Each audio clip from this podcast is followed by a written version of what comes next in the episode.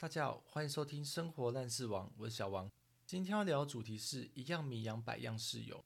我从大学强迫住校到毕业后在北部工作，总计累计十二年有室友的外宿经验。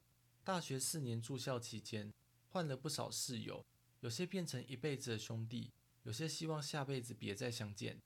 当时学校男生宿舍一间六人，基本上一学期换一次寝室，大多由学校随机分配。每次看寝室名单，都有打开健达出奇蛋的新鲜感。但我通常只有平日和室友相处，周末可以的话，一定狂奔回家，享受公子哥的生活。某次礼拜天晚上回宿舍，因为隔天开始是期中考周，我和其他四位室友放飞自我，十一点就爬到上铺睡觉。剩一位爱打电动的室友，简称猴急男，在书桌前用电脑。我心想，他一定是临时抱佛脚，所以不以为意，继续在床上数绵羊。结果过了五分钟，我隐约听到唰唰的怪声，很像是摩擦尼龙布料的声音，而且越来越大声。我心里开始发毛，想说该不会阴间的好朋友出来溜达？就爬起来看其他室友有没有反应。结果大家都睡死。我只好往猴急男的方向看了一眼，从此真相大白。他这不速贵沉浸于 A 片的世界，那个唰唰声是十姐妹摩擦裤子的噪音。虽然我们知道情欲的流动挡都挡不住，但我就问一句话，问一句话就好，一定要挑这时间吗？大家爬上床才过五分钟，到底多不能忍？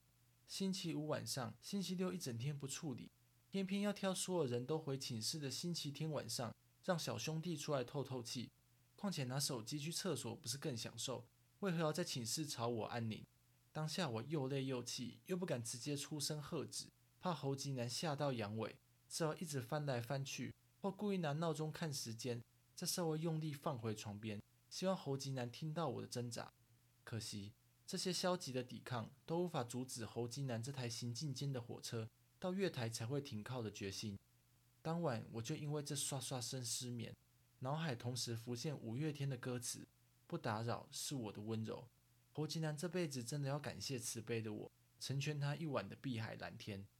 另外一个奇葩烂事发生在大三上学期，学校开放学生自己找室友，凑满六个可以同寝。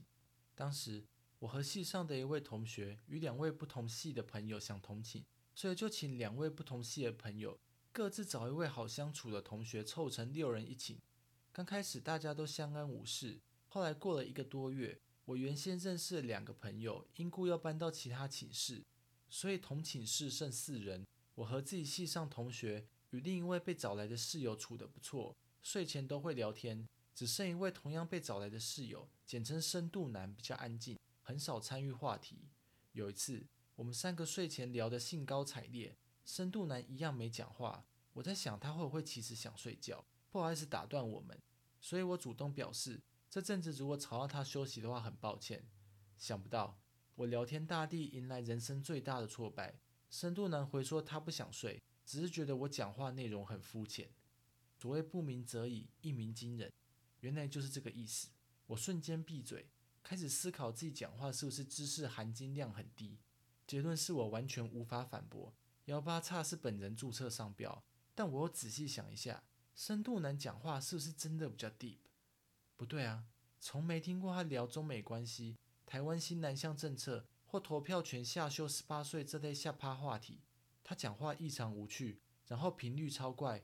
他每次回寝室都会大喊 I'm back，所以我要接一句 Welcome back 吗？然后他走出寝室又会大喊 I'm out，更让我匪夷所思，因为我还没失明。他很吵闹的进进出出，我都看在眼里。从此以后，只要深度男在寝室的时间，我都用半丧事的心态严肃以对，不然又要被认为很肤浅。后来他开始抱怨我难相处，这又是另外一个故事了。